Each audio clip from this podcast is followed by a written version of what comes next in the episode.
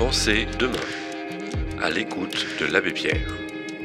Un podcast proposé par Emmaüs International. Épisode 1 Conférence donnée à Genève le 21 mai 1954. Deuxième partie.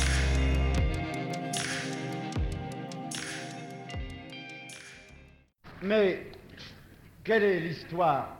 Comment les choses ont-elles commencé? Oh, je ne veux pas vous les raconter en détail et longuement. Vous les connaissez.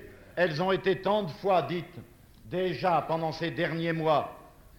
Comment les choses se sont passées? C'est simple. J'étais parlementaire, je cherchais un endroit pour loger et travailler. On m'avait indiqué un logement qui était vacant.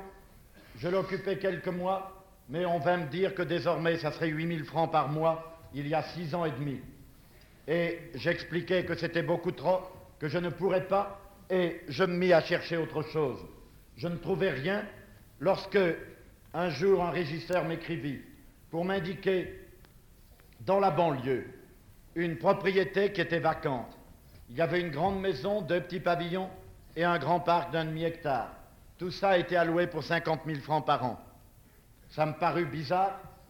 On me disait dans la lettre qu'il y avait deux années que c'était alloué et que personne n'en avait voulu. J'allais voir et je compris tout de suite.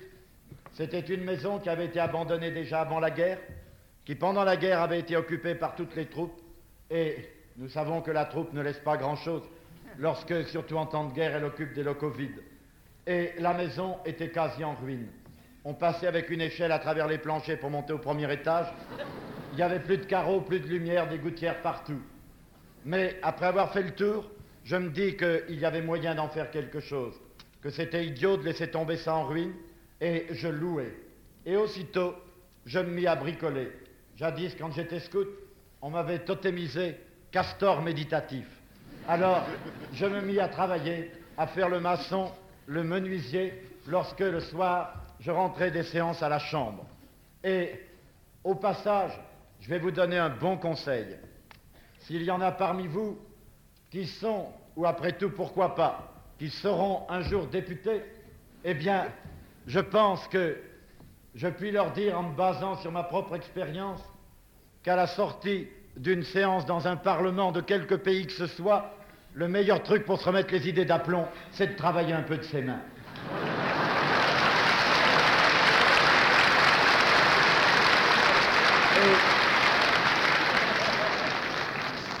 Quand la maison a été retapée suffisamment pour qu'elle soit bien habitable, alors je l'ouvris pour en faire d'abord un centre pour tous les jeunes qui le samedi ou le dimanche voulaient en profiter pour des journées d'études ou de prière.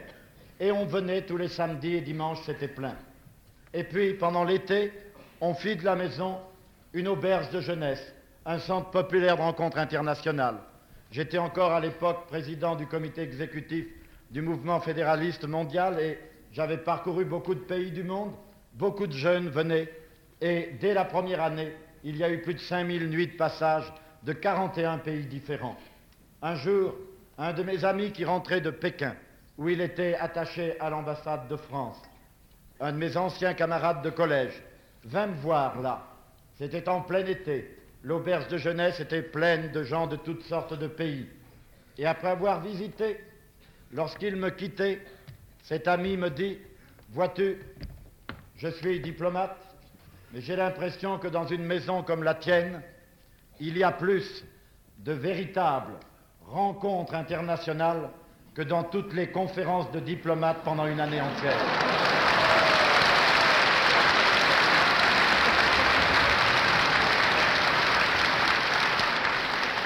Et la maison était ainsi un centre de vie spirituelle et un centre international. Mais tout cela n'était encore qu'une préparation pour des choses que nous n'imaginions pas, mais que la Providence déjà avait prévues. Nous avions donné à la maison un nom mystérieux. Avant les événements qui allaient suivre, dès le début, nous avions appelé la maison Emmaüs. J'avais donné ce nom sans prévoir à quel point plus tard il serait prédestiné. J'avais donné ce nom simplement parce que toujours j'avais aimé cette page de l'Évangile. Jadis, jeune vicaire à Grenoble, j'étais aumônier d'un groupe de guides aînés. Et ces groupes qui s'appellent des feux, dans ce groupe, on n'avait pas de nom, on cherchait un nom, et un jour, je leur avais proposé qu'on l'appelle le feu du soir d'Emmaüs. Et j'avais beaucoup médité cette page de l'Évangile avec ces jeunes. Lorsqu'il fallut choisir un nom pour notre maison, je pensais qu'elle était une auberge, une auberge de banlieue de la capitale, comme Emmaüs était une auberge d'un petit pays de banlieue de la capitale du pays de notre Seigneur. Et je pensais simplement à ceux qui viendraient là retrouver dans la prière le Seigneur. Je ne pensais pas encore aux désespérés qui retrouveraient toute espérance. La maison était ainsi lorsque, un jour, il y a quatre ans, tragiquement, une vie nouvelle allait commencer pour nous. On vint m'appeler parce qu'un homme tout près de chez nous venait de vouloir se suicider. Il n'était pas mort. J'arrivais et je vis qu'il n'avait plus de raison de vivre. C'était un forçat. Il avait été condamné à perpétuité pour avoir tué son père dans un drame de famille. Après 20 ans à Cayenne, gracié, il était rentré. Personne pour s'occuper de lui. Il était remonté jusqu'à son domicile et là il avait trouvé une situation de famille épouvantable, si atroce qu'après quelques semaines, il avait fait cela, il avait voulu se tuer. Alors, je vis bien que si je le quittais, après seulement de bonnes paroles, il était certain qu'il recommencerait. Alors je lui dis, écoute, viens chez nous. Tu es malheureux, mais moi j'ai besoin qu'on m'aide. Viens avec moi et tu verras qu'ensemble nous ferons des belles choses. Et je le ramenai à la maison. Et ce fut le premier de ceux-là pour qui Emmaüs allait devenir une famille retrouvée. Après lui, il y en eut un autre et encore un autre. Et ainsi, pendant tout le temps où j'étais parlementaire, nous vivions cinq, quatre, cinq, six, tous en commun, travaillant à achever de réparer la maison et aussi à l'agrandir. Car j'avais trouvé des baraques qui étaient mises en vente. C'était un ancien camp de prisonniers bâti par les Allemands. J'allais aux enchères, j'achetais les baraques. Et j'étais tout heureux, car on me les attribua. Mais ma joie ne dura pas longtemps, car on vint me dire que dans les ventes aux enchères des domaines, on payait comptant. Or, il y en avait pour 220 000 francs et j'en avais 40 000. Alors, je leur expliquais la situation et voyez comme est calomnieuse la légende selon laquelle en France, les députés n'ont pas la confiance du public. Parce que j'étais député, on m'a fait confiance, on m'a pas mis en prison. Et on m'a donné six semaines pour payer. Je cherchais comment je ferais, mais je fis un raisonnement à la fois très cartésien et très évangélique. Je me dis que l'évangile nous dit qu'il faut aimer son prochain comme soi-même, qu'il n'y a pas de meilleure manière d'aimer son prochain que de lui donner l'occasion de faire une bonne action. Je me dis qu'après tout, à l'époque, mon prochain le plus proche, c'était les députés. Et je rentrais tout droit à la Chambre et je commençais à les taper tous dans les couloirs. Et c'est comme ça qu'au bout de quelques semaines, j'arrivais à tout payer. Et on démontait les baraques, on les transportait avec ces hommes malheureux et on les rebâtissait chez nous. Et c'est avec une partie de ces matériaux que tout au fond du jardin, nous avons bâti notre chapelle. Cette chapelle très pauvre, en briques toutes nues, avec un tronc d'arbre pour autel, mais que nous aimons tant dans sa pauvreté. Et c'est parce que c'est avec des matériaux achetés avec de l'argent recueilli de cette façon que cette chapelle, entre autres, a pu être construite. C'est pour cela que, quand il arrive que des amis me rendent visite, en leur faisant visiter la chapelle, j'aime leur dire, car c'est strictement vrai, j'aime leur dire, regardez bien cette chapelle, elle est unique au monde, car dans ses murs, il y a des briques qui prient pour tous les partis politiques de France sans exception.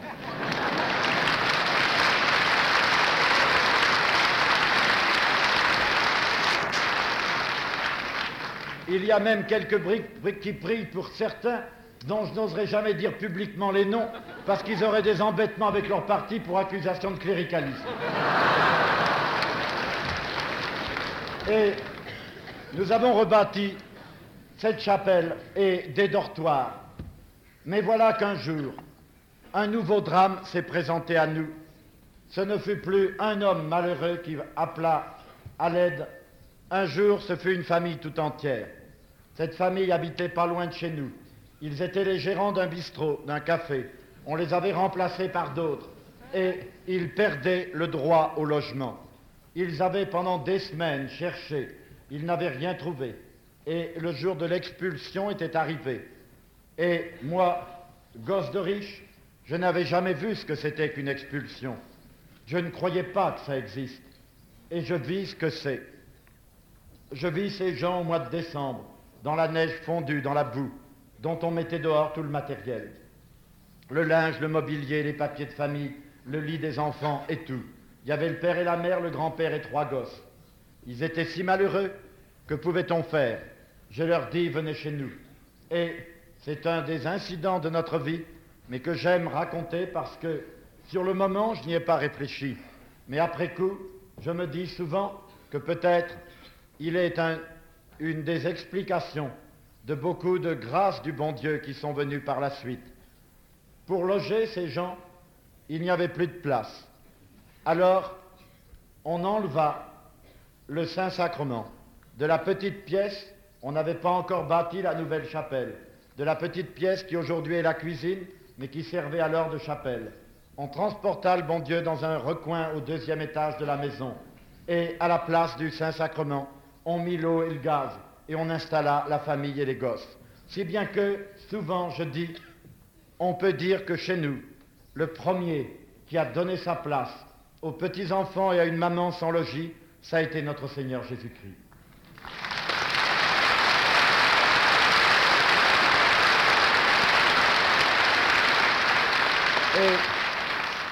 Et ils restèrent là pendant une année. Mais au bout de six mois, comme nous avions rebâti les dortoirs et tout cela, je vis qu'il nous restait des matériaux. Alors j'allais les trouver et je leur dis, dites donc, si on cherchait un terrain et qu'on l'achète et qu'avec ces matériaux on vous faisait une maison, vous devinez leur joie, on chercha, on trouva un terrain, on l'acheta, avec l'indemnité parlementaire, n'en dites jamais de mal, elle peut être très utile, et on commença à bâtir. J'étais encore un enfant sage et je demandais un permis de construire au ministère. On me l'accorda après toutes sortes de discussions parce que le terrain n'était pas très bien, etc. Mais enfin, on me permit de bâtir une petite maison de 6 mètres sur 7.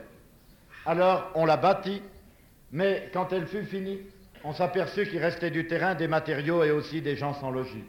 Alors, emporté par notre enthousiasme, on bâtit tout ce qu'on avait et la maison de 7 mètres s'est terminée par 22 mètres de long. Et on avait fini 15 chambres, 5 familles de logés, dans une maison sur une cave de 2 mètres de haut, avec l'eau, l'électricité et les cabinets. Tout terminé, y compris l'achat du terrain, 15 chambres, on avait tout fini pour 900 000 francs français. 15 chambres. Parce qu'on avait pu faire cela ainsi que parce que tous les matériaux étaient récupérés et toute la main-d'œuvre était fournie par nous et par les jeunes qui étaient à l'auberge de jeunesse pendant l'été. Et avant la Noël, toutes les familles étaient installées. Mais voilà que cette maison allait devenir pour nous le commencement d'une catastrophe. En effet, parce que nous avions fait non pas un discours et un programme, mais parce que nous avions fait une maison, et qu'elle était là, qu'on la voyait, et que nous l'avions faite pour cette catégorie de gens, ceux qui ont les plus petits salaires, et qui savent que jamais ils n'arriveront à se loger, dans la détresse qui est encore actuellement celle de la France. Jamais ils n'y arriveront parce que les logements tout faits, il y aura toujours quelqu'un qui pourra y mettre plus d'argent qu'eux et qui les leur souffleront quand ils en auront trouvé un. Et d'autre part, pour commencer à bâtir, ils savaient bien qu'en réalité, ça leur était impossible, car lorsqu'ils allaient demander dans quelles conditions on pourrait leur prêter, ils s'entendaient répondre Mais oui, mon vieux, lorsque tu auras un terrain avec toute la viabilité et que tu prouveras que tu as 10% de la valeur du devis minimum autorisé, ce qui au total représente au moins 350 000 francs au total pour la région parisienne, le jour où tu auras 350 000 francs d'économie, ce jour-là, on te prêtera. Comment veut-on que l'homme qui gagne 17, 18 000 francs par mois quelquefois s'entende dire sans colère, quand tu auras sur tes 18 000 francs de salaire économiser 350 000 francs, la société te viendra en aide pour loger tes gosses. Or, c'était tout de même ce qui était alors encore la situation. Mais pour ceux-là, les plus petits, la maison était faite et on voyait les gens heureux. Alors, de tous les côtés, commencèrent à affluer vers nous les détresses de ces gens dont je découvris alors combien la vie est infernale, diabolique. Je n'imaginais pas cela. Je compris qu'il est possible de vivre pendant des années à côté de gens dont la vie est infernale, et même si on a bon cœur, il est possible de vivre à côté d'eux sans s'en douter, parce que c'est leur dignité, c'est leur pudeur de ne pas s'en aller crier sur les toits la condition qui est la leur. Il faudrait la nuit entière pour que je vous dise ce que alors j'ai commencé à découvrir. Un des premiers, c'était un garçon de 25 ans, un beau gaillard, un ouvrier, fier, un de ces beaux types d'hommes. Quand il fut tout seul devant moi, il éclata en larmes et il me dit, Père, c'est un copain qui m'a dit de venir vers vous. On vient ce matin d'emmener ma femme folle. Et cet homme me disait, pleurant, que depuis trois années qu'ils étaient mariés, ils étaient trois jeunes ménages qui vivaient à Montreuil dans une pièce de trois mètres sur quatre mètres. Il y avait deux sommiers en couchette un sur l'autre, un autre sommier posé par terre à côté, deux bébés dans une caisse, on attendait la naissance d'un troisième gosse. Trois années de vie conjugale de, jeunes ménages comme cela, et une des mamans était folle. Et l'homme pleurant me disait, mais comprenez, père, c'est pas des phrases, c'est pas des mots, comprenez la vie que il n'y a pas moyen de se laver. Trois ans comme cela. Je pense à cet autre qui, le jour où pour la première fois, un an plus tard à la Noël, nous avons pu le faire entrer dans la première pièce de la petite maison que nous bâtissions pour lui. Ce garçon me dit, il avait trois gosses, il attendait son quatrième.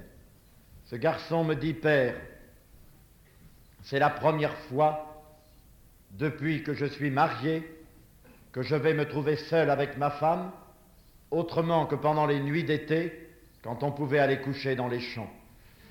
Une famille d'ouvriers, dans un pays civilisé.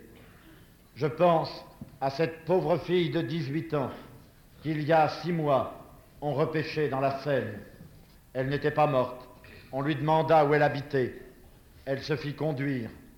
C'était dans le sud de Paris, près d'Ivry, dans un trou dans la terre. Un trou. C'était le trou fait pour une cave d'une future maison. On avait interrompu les travaux. Il n'y avait que le trou dans la terre nue, pas de mur, rien fermé avec des planches, des chiffons. C'était un marais au fond. Ils étaient là depuis quatre mois, onze personnes. Et cette fille s'était jetée à l'eau parce que ce n'était plus une vie. Et nous avons été trouver les camarades, on leur a expliqué, ils ont travaillé jour et nuit à la lumière des phares de la camionnette, dans cette forêt de pomponne, sur un bout de terrain avec des carreaux de plâtre et un cadre de bois. En une semaine, ils ont bâti une petite maison avec une grande salle, deux petites chambres et deux soupentes. Et le dimanche suivant, ils avaient terminé tout ça pour 150 000 francs de matériaux. Ils ont été avec la voiture chercher les gens, et quand on les a amenés là et qu'on a dit à la maman, voilà, c'est pour vous, la mère s'est évanouie, tellement elle n'en revenait pas, elle ne pouvait pas le croire. Ils étaient sauvés. Je pense à ce jour où, pour la première fois, un camarade est mort parmi nous. C'était un Belge un ancien de la Légion étrangère, un dur qui avait beaucoup souffert. Quand on a su qu'il allait mourir, on alla le rechercher à l'hôpital pour ne pas le laisser tout seul. Il mourut comme un saint, offrant sa vie. Quand il a été mort, on s'est réunis, on a décidé qu'on ne le laisserait pas aller à la fosse commune, qu'avec nos quatre sous de chiffonnier, on achèterait une grande concession au cimetière et qu'on ferait nous-mêmes un caveau qui serait pour l'avenir le caveau de nos communautés, et on alla à la mairie pour demander toutes les règles pour pouvoir bâtir nous-mêmes le caveau. On nous reçut très bien, on nous donna tous les règlements. Et lorsqu'on a été dans la rue, le camarade qui m'avait accompagné a prononcé une parole terrible. Une de ces paroles toutes simples de pauvres qui voient des choses que nous, nous ne voyons plus. Cet homme m'a dit, eh bien père, avec tout ça, les règles qu'on vient de nous dire pour le caveau, avec tout ça, Joseph, il aura plus de place mort que vivant. Et c'était vrai, c'était la vérité. Si je repense à cette famille de Montreuil, où dans 12 mètres carrés, ils étaient six adultes et deux bébés, c'est vrai que dans aucun pays du monde, on ne permettrait d'ensevelir dans 12 mètres carrés six adultes et deux bébés. Si quelqu'un le faisait, on enverrait la police pour déterrer les morts et pour les enterrer d'une manière plus convenable. Mais qu'il y ait des milliers, des dizaines de milliers d'êtres humains à travers la Terre qui vivent dans des conditions pires que celles où on ne permettrait pas de mettre les morts, nous y restons indifférents. Ça nous est égal et nous passons comme si cela ne comptait pas.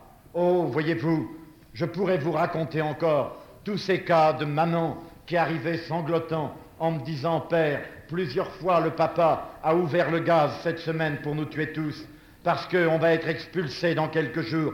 La maison a été rachetée par d'autres qui veulent l'occuper, et on cherche, on cherche, on n'a rien trouvé. Je pense à cette histoire. Une nuit, un homme avec une voiture de luxe qui s'arrête devant chez nous. On m'appelle et il me dit, mon père, je ne suis pas fier, mais je vous dis comme c'est. J'ai arrêté cette personne dans le bois de Vincennes. Et lorsque elle a été dans la voiture, elle s'est mise à pleurer. Et j'ai dit, qu'est-ce qu'il y a? Et elle m'a dit, jamais j'ai fait cela, mais j'ai mes deux petits-enfants qui sont au pied d'un arbre dans le bois. Alors, parce qu'on n'en peut plus, on est dans la rue depuis déjà des nuits et des nuits. Les petits sont enrhumés, ils toussent, moi je n'en peux plus. Alors je suis venu me vendre pour essayer d'avoir de quoi payer une nuit à l'hôtel. Et l'homme alla chercher les gosses, c'était vrai. Il voulut les mener à l'hôtel, mais en cours de route, il se dit c'est idiot, car dans deux jours, dans huit jours, ça sera pareil. Il se souvint qu'il avait lu dans les journaux l'histoire d'Emmaüs. Il demanda à un agent de police qui lui donna l'adresse. Et à 11 heures du soir, il arrivait chez nous en me disant il faut essayer de sauver ces gens. Et on s'est mis au travail et on les a logés et ils sont maintenant sauvés. Oh, voyez-vous, ils sont innombrables, ceux qui, avec des salaires de 20 000 francs par mois, payent 500 francs par nuit, 15 000 francs pour une chambre d'hôtel. Je pense à cette maman qui est venue il y a deux ou trois jours et qui, en larmes, me disait Sauvez-nous, nous habitons dans une espèce de réduit, nous avons déjà deux enfants, une petite cabane en planche et son mari a un bon travail, mais ils ne pouvaient plus payer une chambre d'hôtel. Ils avaient trouvé cette cabane, mais cette maman était là pleurant en me disant, il vient de nous arriver une catastrophe, on vient d'avoir deux petits jumeaux. Et ce qui était pour nous possible, mais tellement dur, est désormais absolument impossible. On ne peut plus vivre dans cette petite pièce qui n'avait pas neuf mètres carrés, où ils étaient l'homme, la femme, deux enfants déjà grands et les deux petits nouveau-nés et ainsi de suite. Je pense à cette femme dont le mari un soir me téléphone en me disant Père, savez-vous où elle est? Ils avaient été expulsés le matin. Il l'avait mis chez un voisin. Il était parti chercher. Quand il rentra le soir, n'ayant rien trouvé, il ne trouva plus la femme et les deux gosses. Alors tout de suite, il téléphona chez nous pensant qu'elle était venue. Mais je ne savais rien. On chercha. Et c'est seulement le lendemain soir que sur l'indication de passant qu'il avait aperçu, on l'a retrouvée. Elle était assise dans l'herbe, toute transie de froid, mouillée, les deux petits à côté d'elle, qui n'avaient ni mangé ni dormi. Elle était assise dans l'herbe, sur les bords de la Marne. Elle était venue pour se jeter à l'eau, et elle n'avait finalement pas pu se décider. Elle était là, tout hébétée, avec ses petits-enfants. Et ainsi, ils sont innombrables. Que pouvions-nous faire? Cette année-là, on travailla du mieux qu'on put, et on bâtit encore quatre logements mais c'était pour des familles privilégiées, celles qui avaient un peu d'argent, à qui le patron prêtait, ou qui avaient des amis qui leur prêtaient, qui pouvaient acheter le terrain et les matériaux, et nous travaillions avec eux. Mais c'était rien du tout parmi les centaines qui venaient crier au secours. Et un jour, un curé m'appela dans une paroisse voisine. Il m'appelle au téléphone en me disant Venez à notre secours. Il me dit On vient de me faire découvrir dans un pré sous une bâche, une famille d'ouvriers qui habite là depuis huit mois. La maman est enceinte, il y a déjà un petit garçon, et on ne trouve point d'endroit pour les loger. C'était au mois de septembre, à la veille de l'hiver. J'allais les voir. Quand j'ouvris le livret de famille, je vis que ce n'était pas un enfant qu'il y avait. Il y en avait eu trois, mais deux tout petits étaient morts. Et la mère allait être maman pour la quatrième fois. Alors je dis aux camarades, il faut qu'on fasse quelque chose. Et on chercha. Je trouvais un grand terrain immense. Il y avait 7500 mètres. Il était à bon marché parce qu'il n'avait pas de viabilité. C'était tout à fait illégal d'y bâtir. Mais un terrain avec la viabilité, on n'aurait jamais pu y arriver à le payer. Je n'étais plus député à ce moment-là. J'avais refusé une loi électorale que je ne pouvais accepter et j'avais quitté le Parlement. Et je n'avais plus d'argent. Jadis, j'en avais eu, mais j'avais tout laissé pour partir au couvent. Et après ces années de vie de député, j'avais pour toute fortune des hommes, des paillasses, des baraques sur les bras. Et je ne pouvais plus, je ne savais que faire. Les camarades, quand ils me virent m'embarquer dans l'achat de ce terrain de 7500 mètres, me dirent, mes pères, vous êtes fous, jamais on pourra le payer. C'est alors que je leur fis une des réponses historiques qui ont fait une partie de ma gloire. C'est alors que je leur dis, mais que vous êtes simple. Justement, puisqu'on n'a pas de quoi le payer, à t'en faire, autant le prendre le plus grand possible. Et,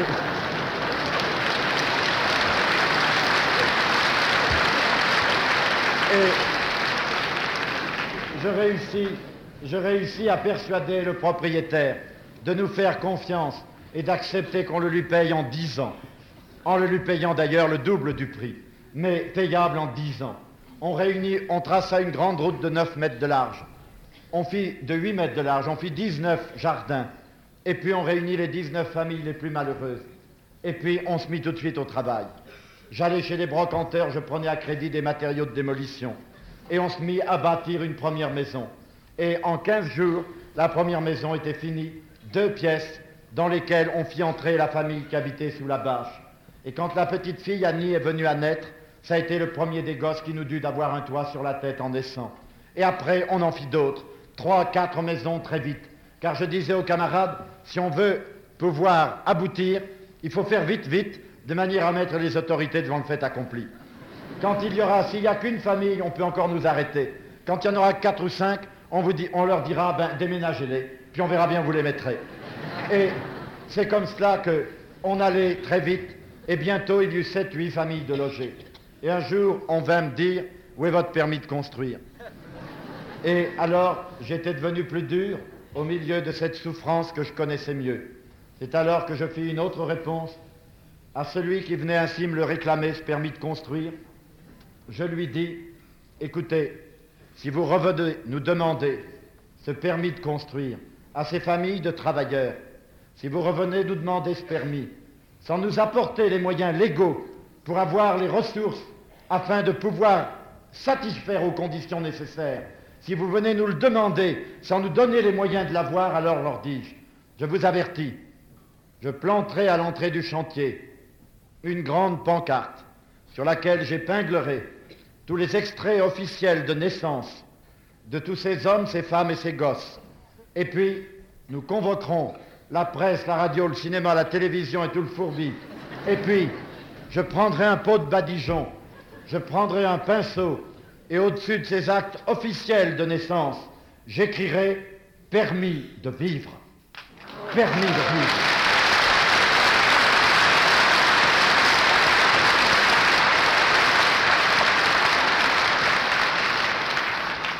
Et on eut comme cela bien des bagarres.